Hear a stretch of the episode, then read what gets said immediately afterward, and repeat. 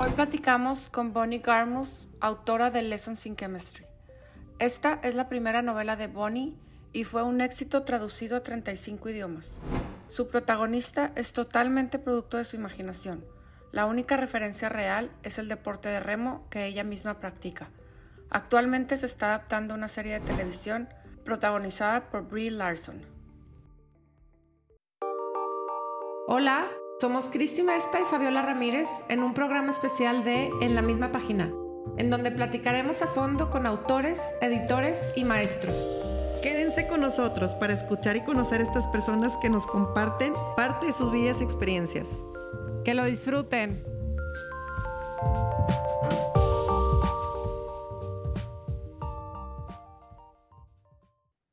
Hi, Bonnie, hi, we are with Bonnie Garmus, author of Lessons in Chemistry. Uh, if you follow us, you already have listened to the podcast, and now we're here with the author. So, welcome and thank you very much for your time. Thank you for inviting me. I'm excited to do this. You're in London right now, right? Yeah. Do you live in London? Yes. You live in, since when? Uh, we've been here almost six years now. Oh, wow, that's a long time. Yeah, it's a long time. but, well, uh, first, first of all, let let me tell you that we loved we loved your book. It's a great book. I think it has a lot of a lot of depth, but it's so easy to read. It's funny. I, I laughed a lot, and and I I connected with the with Elizabeth very very much. Oh, I'm so, glad to hear that. Congratulations. We loved it. And Thank here you. in Mexico, people have loved it. We've we've uh, come across a lot of people who who like it and who like to to talk about it and to discuss it because it has a lot of great points, especially for us women. Yeah. Right. I Good. think it was very clever how you could manage talking and writing about certain topics that are very important and issues, social issues, political issues, and it was done in a way that we could laugh because you gave it a sense of humor that that really connected to, to us readers that we laugh out loud. So I thought it was very clever. Tell me about how do you manage could you did this so well? Thank you. Well, that's that's really kind feedback. Um, when I was writing the book, I knew that the topics I was going to be, you know, discussing were were pretty heavy topics. They're not they're not nice. They're dark things in life, and and in order not to seem preachy, and in order to make people keep reading and gain appreciation for the people going through this, I knew I had to interject humor. Otherwise, it would just be too dark. of course, yes, yes, yes. And your book has a lot of chemist chemistry issues and topics, and it's a chemistry lesson. Are you a chemist? I'm not. I'm not even a scientist. I'm not even a cook. So, uh, yeah, no, I had to do a lot of research in order to write the book. Um, and it turned out to be the chemistry is more difficult than I thought. And the cooking was even more difficult because mm-hmm. I'm not I just don't even enjoy cooking. It's sort of ridiculous that I combine those two topics. But, you know, I gained a really big appreciation for chemistry and for people who cook well writing this book.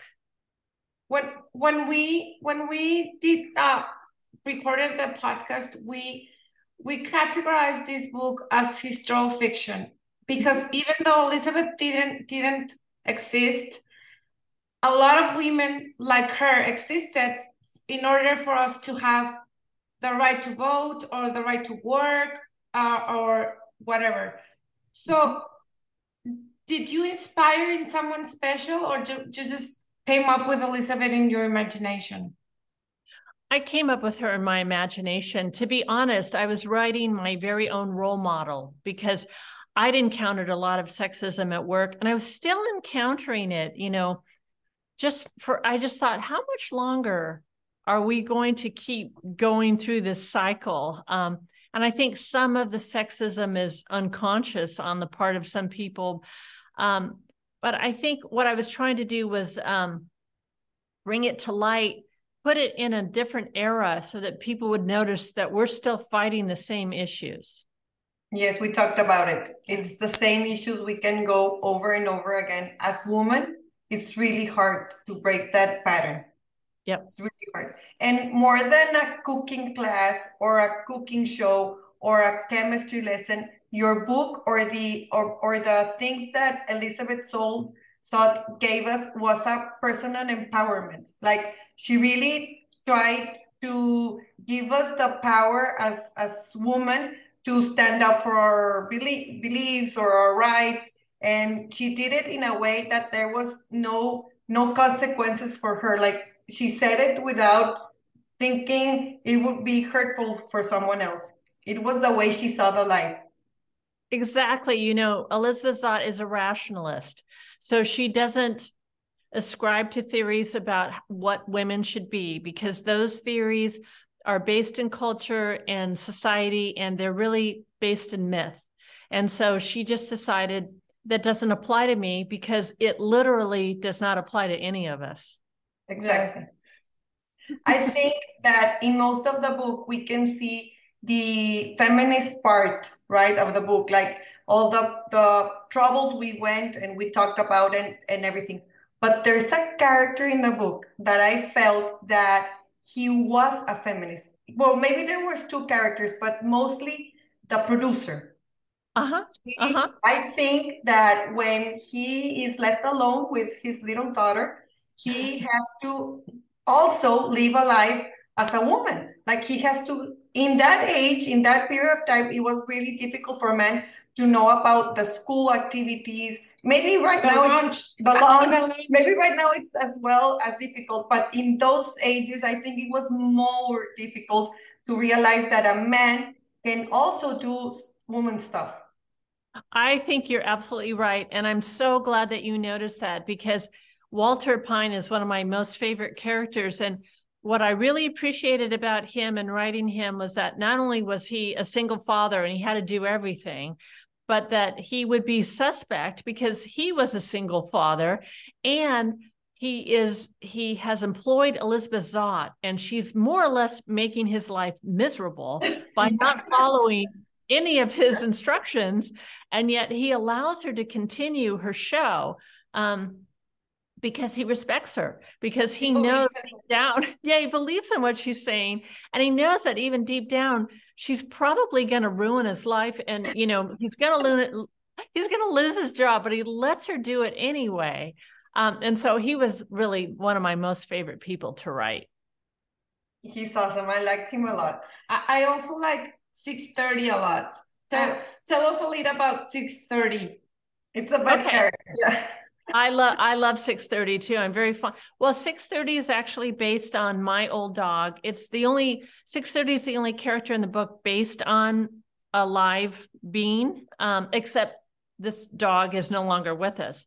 But um, we had a dog named Friday, and she was really really smart and we'd gotten her from a shelter she'd been very badly abused she's very thin and had mange and someone had burned cigarettes out on her back it was just oh. horrible but she turned out to be this incredible dog she knew a lot of words and she would demonstrate this all the time because she would watch us while we talked and so whoever was talking you know she'd shift and look at them like this. and we realized after a while that she was reading our yeah, she was understanding and she would go get things that we were talking about. Um, and then we were transferred abroad actually to Switzerland and Friday learned German. So, you know, dogs are really amazing. And there have been a lot of famous dogs. I can think of one in particular named Chaser, who lived with a clinical psychologist, and he taught his dog over a thousand words. Oh, wow. So it's mostly close to 630. Yeah, yeah. I think I think Chaser was even a little bit higher than than 630. But yeah, it was it's a really fascinating uh, story about Chaser. And when did you decide to give 630 a voice? You know what? It just started happening. I, at first I thought, oh, I better not do this. And then the more the more I heard 630 commenting on us humans, and what he thought of us and our decisions and our mistakes. I thought it would be good to have the point of view from the other side of the animal kingdom, an animal commenting on us, because in fact, animals think all the time um, and they make decisions all the time. And certainly, anyone who's had a dog knows that so often your dog already knows what you're thinking. They can smell you and they, they can, can smell they can sense it from what your body is expelling in terms of hormones and other chemical sense they know how you feel literally know how you feel and so um, they think and so when i started writing him i thought you know i think this is okay because of course they think i love that he called madeline the creature the creature. I love the creature. I don't know what it is. the creature. I love that. Oh, good.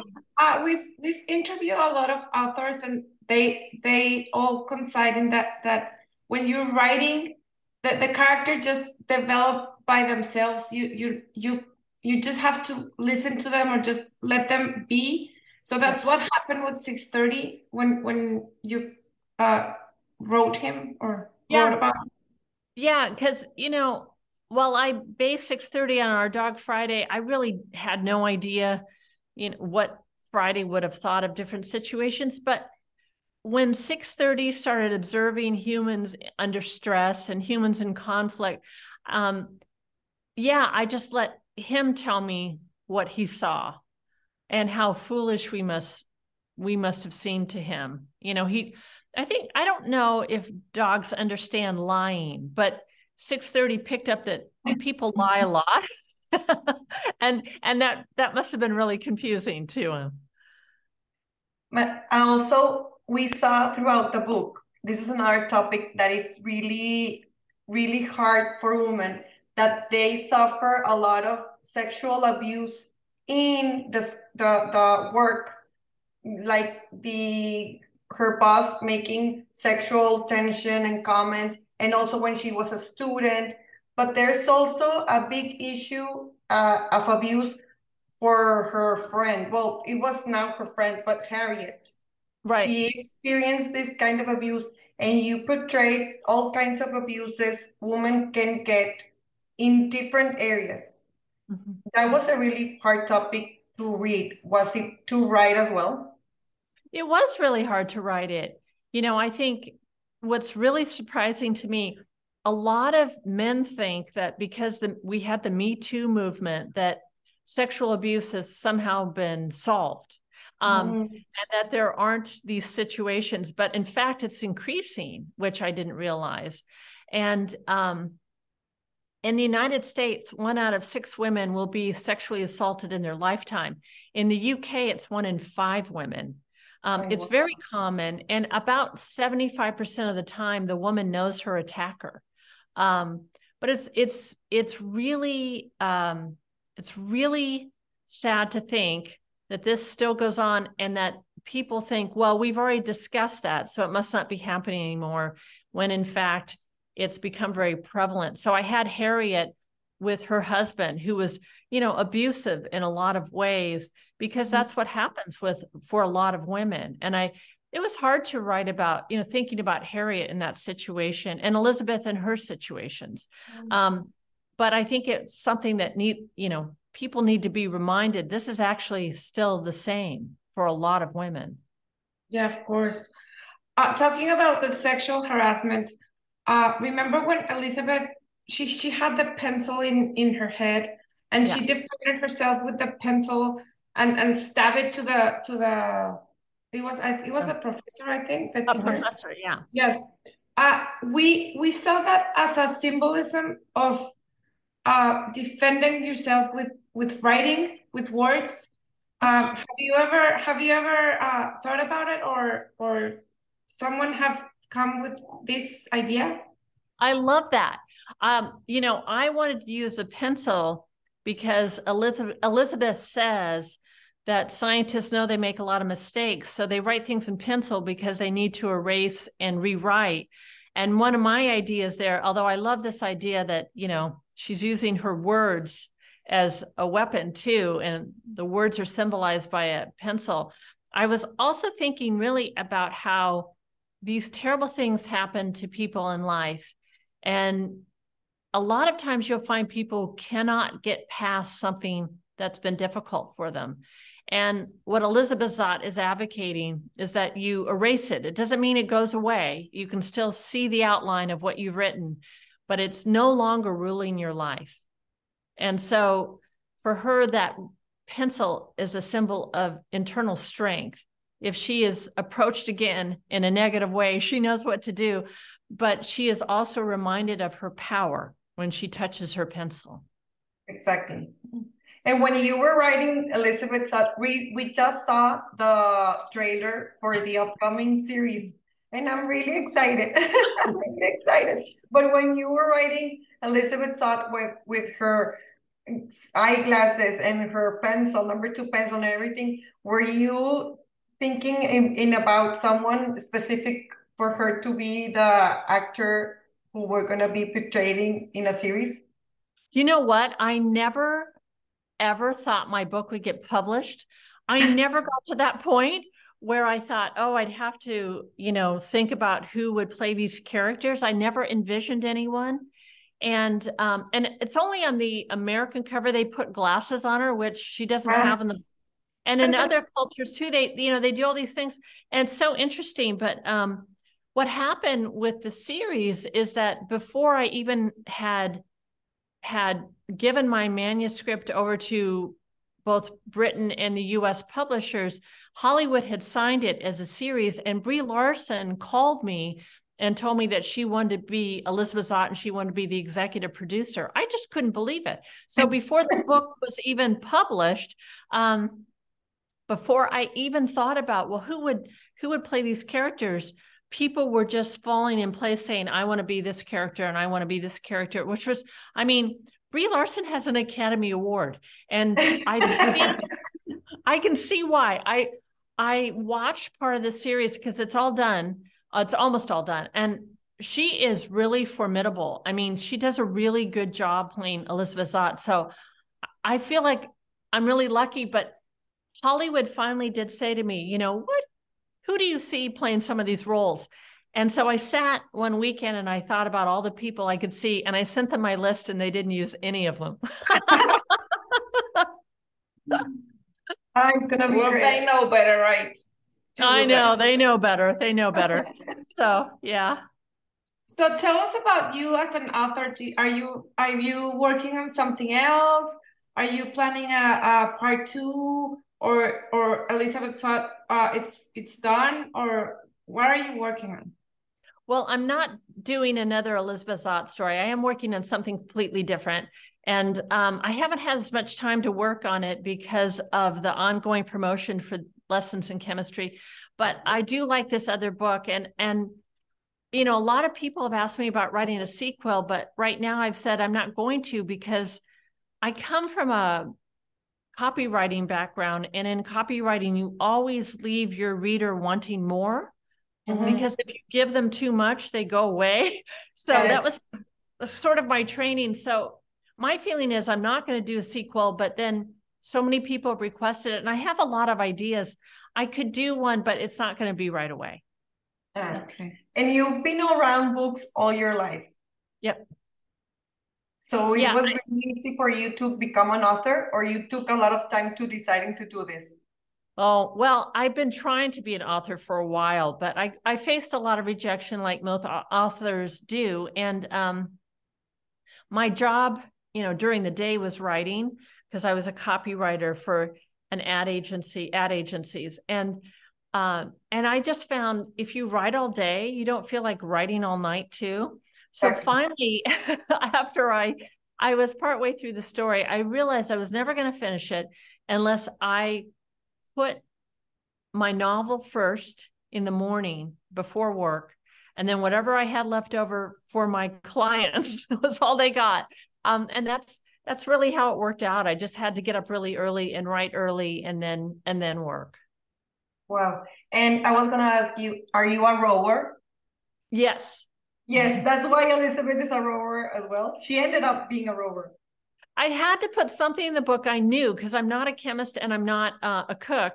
And so, and I'm not a single mom. I mean, there are just so many things, but I put rowing in because I knew it and I didn't have to research it, but also because rowing is the sport of balance.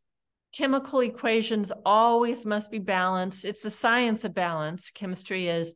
And then in the dark, in the book, there's a balance between dark and light that I wanted to achieve. So overall, there's a sense uh, of balance.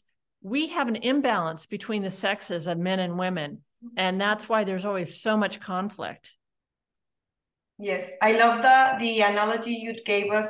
Well, Elizabeth thought thought thought about it that the sky is full of stars and 50% of the stars are women. So That's right. It was really good. It what you made us think a lot throughout this like spots of of chemist of chemistry he, she gave us or her her inner voice. It was great. Oh, thank you. Well, also, I'm glad you enjoyed it.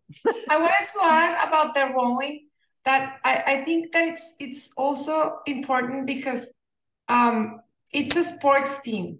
It, the, the rowing doesn't work if one of them is missing. Mm-hmm. And I think that as chemists, she she lived in a in a like in an environment that it's very selfish with their work. They they don't want to share it. They don't want to uh, uh, play team. So it's it's kind of as you say, like this balance in in because she she knew how to play a team, but this environment, this chemist environment, didn't let her and all that the the the feminist thing and that they didn't want her to succeed. But it's also like I I, I see that as as she can she can be a teammate, right? You are exactly right about that. You know, in rowing, uh, the the strange thing about rowing, besides the fact that it's, I think it's the only sport done backwards, is that you are, if you don't row together as a team, if you don't leave your ego on the dock, and you just you have to row well, but you have to row with these other people, no matter if you don't like them or whatever. Your boat won't go fast if you don't cooperate with each other, and so at the beginning of every race, the goal, of course, is to win. And the only way a boat wins is when everyone everyone decides they have the same goal and they work together and they help each other in the boat during the whole roll because you can tell if the person in front of you is struggling or the person behind you is struggling and you can do small things to help them and I thought, wouldn't it be great if work was that way? That we know, you know, for instance, we'd love to have a cure for cancer, but there's a lot of competition and ego that stands in the ways of these things. Um, and if we just had this goal and we decided, yeah, you know what, the goal is more important than my my petty, uh, you know, my petty ego, then we would get a lot further, a lot faster. And also as women, because that's an analogy when Elizabeth has this nemesis and then they start working together throughout the book. But at first they were opposites and there were only two only two women in a in a world full of men and they were they were not getting along. After they saw in each other a lot of coincidence and a lot of things that they are very similar and yeah. they start growing in a way together and yep. try to understand that when we add more women to our boat and we start rowing together, it will be ha- will, it will have better results.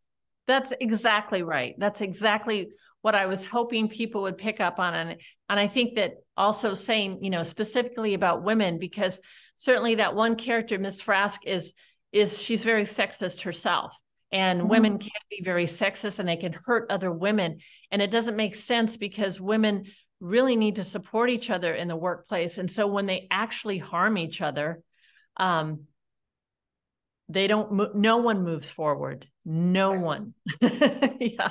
Exactly. Exactly. And also with that, we can see that they, when, when they gave Elizabeth Zott the pitch of a cooking show, she was not interested to have it. Like it was really not, she was not really like having this logical like why am i going to teach cooking if i'm a chemist? Why? And and they and they told her because women like to do this. And she was like i'm a woman and i don't like to do this. Why are you specifying that this is a woman show? And when she starts doing her show but starts doing lessons for her in chemistry, she started to know that the audience was really invested on her. And they started to ask questions and, and they saw the opportunity to have this other like mm, out of the box, for example, show. Because it was not in this square they wanted to to, to her, to, her be. to be. Exactly. Exactly. And you know i think elizabeth zott you know she'd gotten pregnant and uh, she didn't want to be a mother. And suddenly she is in this club of women that she had no intention of being part of and once she's in that club she realizes that there are a lot of unhappy women in there that maybe they you know didn't wish this for themselves either. And so she and yet you know it's society so they're all like well this is who we are. Um so when she goes on tv i think what she's trying to remind women of is that they're highly capable and of course they can learn chemistry you know and so that's what they do. But what i i i saw similarities and yet i don't know if you thought about them between the julia child tv show and the the, the Elizabeth. Were you a little bit thinking was about- I influenced? Yes. This is so embarrassing. So I don't like to cook, so I never watch cooking shows. and I know. And so when I started writing the book, my husband actually said to me, "Oh, you should watch some cooking shows." And I said, "Well, I don't want to be influenced. I really just want to create the show how I think it would be. You know, I want it to be kind of different. She's not going to really teach cooking. Anyway, after the book was published, my husband finally said, You've got to watch one episode of Julia Child. I'd never seen her. And I went, Oh, this is pretty good. because she was really unique as well. Yes, absolutely. Absolutely. I mean, she was really teaching cooking, but what I really admired about her was she was really plain spoken and she was you know very unusual to have her on television and i just i loved that. I thought it was great. Yes. Yeah i love the part when when elizabeth zott she when she finished cooking and she said well kids set the table. Mom's got got to rest a little bit. Yeah, yeah. like she's she's always i mean she was obviously ahead of her time but um in every in every single way. You know, when I wrote that line about her saying that at the end of every show, I wanted I wanted it to to be that Elizabeth Zott was so certain that children would watch the show too, because their mom was watching and their mom's fixated on it, but Elizabeth was so hard not to watch that the kids would watch it. And so she has a message for the next generation at the end of every show, which is respect this woman who's made this dinner.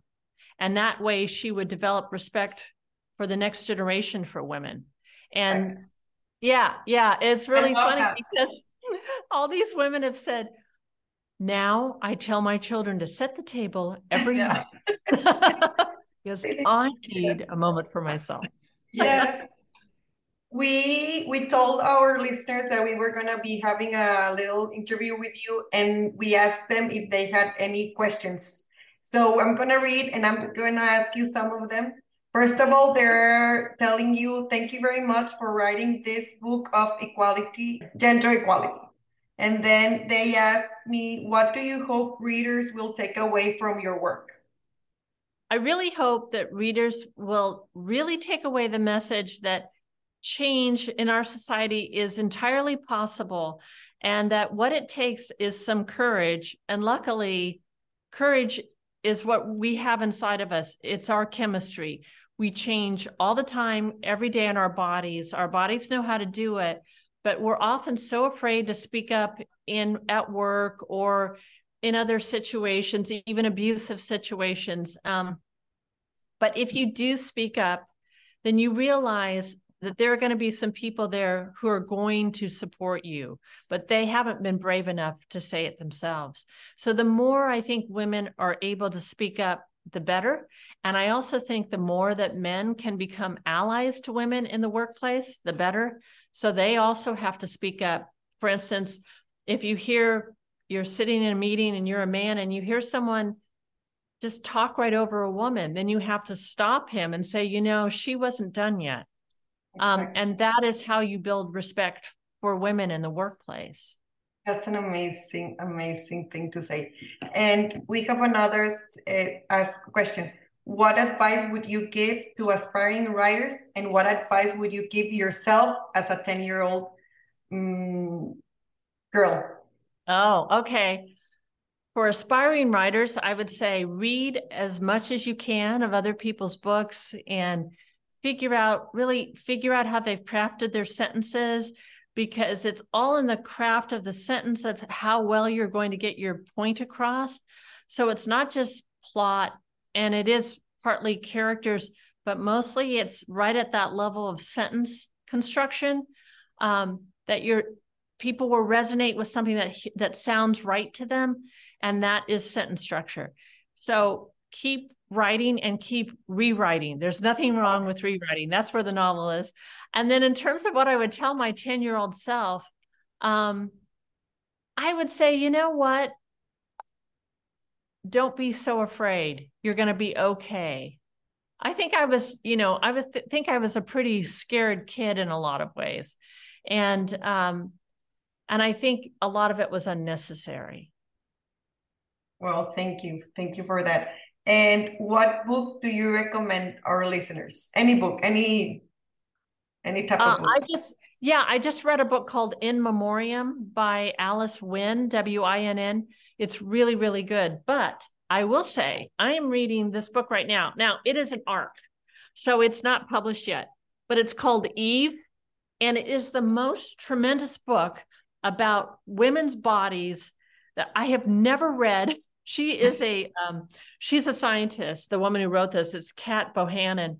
Um, it is so fascinating. I think this is going to be a bestseller. It, I think it's out this summer. Um, and it's just all about how our bodies actually operate. And you just won't believe all the stuff you're going to learn from this. It's just amazing. All right, we're gonna. Right. Is it a novel or just? No, it's it's nonfiction. This one's nonfiction, and In okay. Memoriam is a novel. Okay, Great, thank you. Thank you. Now I'm gonna ask you uh, some personal questions. Okay. Okay, first of all, can you give us what do you like to drink? I'm a huge coffee drinker, so I drink a lot of coffee in the morning. Um, that's my favorite beverage. And no besides... tequila. Oh, I love tequila. No, of course, of course I do. but I, but uh, now you know I, I'm really careful now because if I drink too much, then I can't write anything. I mean, I think everything sounds perfect, and it yes. not and who is your Hollywood crush? Hmm.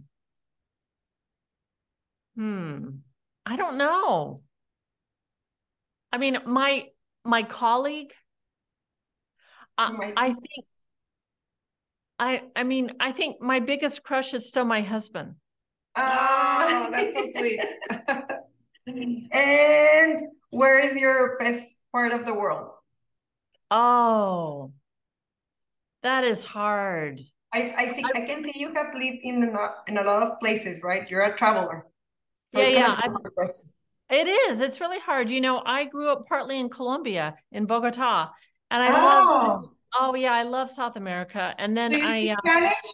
I did. I used to be fluent in Spanish and Portuguese, and now then we moved to Switzerland, and I learned German and Swiss German, and then all of these languages have have combined into something. It's so awful. Um, so no, I really love Switzerland because of the mountains, but um, you know what I really love is Hawaii. yes, it's lovely. Where are you originally from? From California. Oh, okay. And just last but not least, can you tell us who is your major cheerleader? Oh, well, that's that's my husband. My husband and my kids are my major cheerleaders. Mm. Ay, how nice. How I know, I know. I got a good one. Yeah. I mean, it's not it's not hard to be your cheerleader. You're a great writer, and oh. we're very, very, very honored that you took the time to take this interview. Thank oh, you very much, Bonnie. Thank you for inviting me. I really appreciate it. Thank you, Thank you very much. Bye. Bye. Gracias por escuchar este episodio de En la misma página. Si te gustó, no olvides ponerle like, compartir con tus amigos y seguirnos en nuestras redes.